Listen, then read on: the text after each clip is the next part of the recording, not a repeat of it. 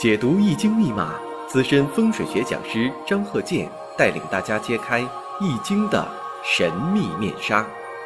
周易新天地，五行解奥秘。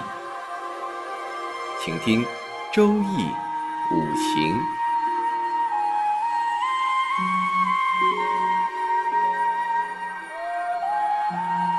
上山微电台荣誉出品。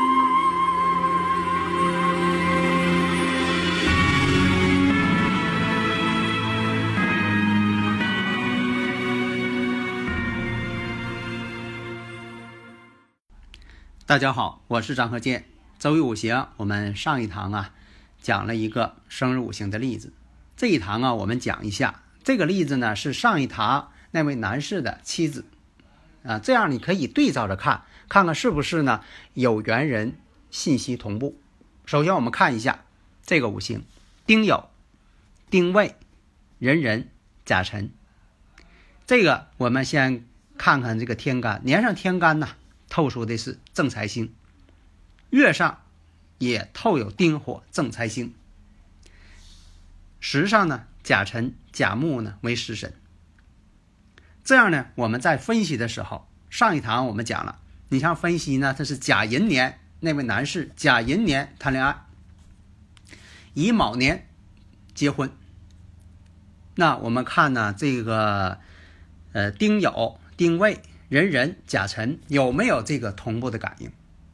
所以啊，在分析的时候呢，你看啊，如果是两个人成婚了，那这个婚姻能不能成呢？有的时候他们信息同步，它就有成的这种可能性，可能性非常大。特别是啊，现在这个自由恋爱这种这个应验率呀就更高了。在这里啊，说一下，大家听课呀，一定是从头。从我的课从头开始听，你要中间听呢，呃，这个呢很有可能是中间听啊，因为我的课程啊都讲到这个两千多期了，在这个数量上，全网都是海量的，啊，我都是要排在海量的前几位的，这内容太庞大了，你就是把它给整理成这个书的话，不亚于。我倒不能跟这个《四库全书》相比啊，但是这确实海量，而且呢，我不光是讲这周易五行啊，你看这个自然科学、社会科学方方面面，我这里边都有。不夸张的说，我的课程文理双全。你像我在这个讲这个呃悬空住宅学的时候，我在这个图上啊，我标了个碧绿风魔，这个是什么意思呢？讲这个三碧四绿，本来这个四绿星啊，它是望文昌的，但是呢。出现了这个三碧蚩尤了，那这个事儿呢就变碧绿风魔了，反而不好了，变成什么呢？家人爱吵架，矛盾纠纷就会出现。嗯，三碧四绿碰一块儿了，就像这个二黑五黄，本来这个二黑五黄啊，这个气场都不好，这个宇宙气场啊，二黑啊，这个古人代表病符星，就对身体健康有影响。五黄呢，这个气场呢最为严重。特别是在八运当中，哎，这个二黑五黄跟三碧四绿总是碰到一块儿，所以呢，我在标的时候，我这个地方就写了个啊碧绿风魔，这古人就这么叫这个名儿。结果呢，有一部分人误会了，说这个地方啊写这个碧绿风魔，是不是这个地方得摆个碧绿风魔呀？还问我这个碧绿风魔呀到哪儿能买到？哪有卖碧绿风魔的？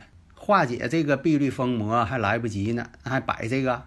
我讲这个例子呢，没有别的意思啊，并不是说这个有些人这个课没听好，是这个呃批评谁了，没有这个意思啊。就是说听课呀，我建议呢，一定是从头听，否则的话听呢，有很多人听，呃，越听呢，他自己呢越懵，啊，这个大运流年都不会排了，就是什么呢？有些地方没听懂。所以我经常讲，我说这个学这个呢，最好是本科以上，学这个理科的最好。那有的说，为什么不是学文科的呢？因为这个学理科的人呢，他善于理性分析。因为这个呃五行当中啊，它就是物理跟化学的理解。你像这个相合、相生啊，它们之间化合了，像化学反应一样化合了啊，这种相克关系。它跟这个物理化学有很多的相似之处，这个在以前我讲例子的时候我讲过很多了。那这个五行啊，我们看一下：丁酉、丁未、壬壬、甲辰。我讲这两个例子呢，因为这是好多年以前的了，不是现代啊，好多年以前的了。现在来讲呢，都是老年人了。哎，这样来讲呢，就说在讲的时候呢，就说很多方面的经历呀更有说服力，因为很多经历都验证过了。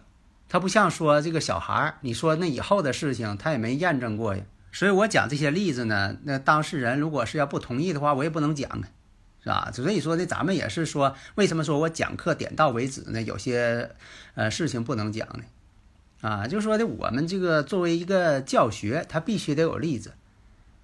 啊，但是呢，有些事情呢又不能说的啊，这个看出啥来就讲啥，有些也要保护隐私嘛。这个例子就跟上一堂那位男士的婚姻谈恋爱同步了。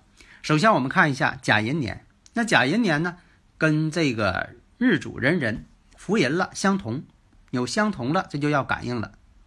那么乙卯年，乙卯年为什么说结婚了呢？我们看一下婚姻宫。寅木、卯木出现，时上呢又有这个辰土，这就形成了寅卯辰。你看大家看出来没有啊？寅卯辰嘛，这不已经是出现了这个三会木局了，已经相会了，跟这个子女宫、婚姻宫相会，而且这个己酉大运与这个时上甲辰形成了天地鸳鸯合，就天合地合，天地鸳鸯合。另一种情况你也要分析出来。这种相合是为了子女而结婚，就是说喜欢呢，呃，自己的孩子，那大前提得结婚呐。所以这也反映出来，也是为了自己的孩子，喜欢小孩儿啊。这样来讲呢，他也是结婚的这么一个呃因素在这里边。那在这里呢，大家能看出来啊，有丁寅相合，丁寅相合，两两相合，这个呢也是在感情当中啊。比如说这个婚后啊，与其他的一些人的呃交往啊等等啊，在这里边它也有显现。另一个我们看相合呢都是木局，你像这个甲寅年，甲寅年呢谈恋爱，乙卯年结婚，这个卯呢正好是寅卯辰三会木局，这个木局会的还是这个食神伤官，所以说这个。呃，相合这种情况不是说太满意，为日后出现一些问题呀，容易留下隐患。因为它相合的都是伤官食神，如果出现这种情况了，那你在日后再往后看这个大运，再往后看分析它流年的时候，出现这个时间节点的时候，出现这个引发情况的时候，那你在判断的时候就有所提示，你就要判断了，有所提示了。如果这个事情没发生，你是告诫他们注意；如果说你发现这个流年在这里边，在这之前已经发生了，那你就要把这事情点出来，这才显示出你自己的准确性。不要在那里呀，看对方当事人呐，察言观色呀，再问问呐，啊，在这个说话拉长声啊，啊，看对方反应啊，啊，这都不是真正的五行学。所以啊，在以前啊，你看这个。呃，以前那些先生啊，标准形象都是戴个墨镜。那有的说可能他眼睛不好啊，不是，他有的眼睛也挺好。为啥戴个墨镜呢？他是什么？偷着观察你，你看你的表情。所以啊，我们要把这个江湖这些啊东西啊，都把它抛弃，去其糟粕。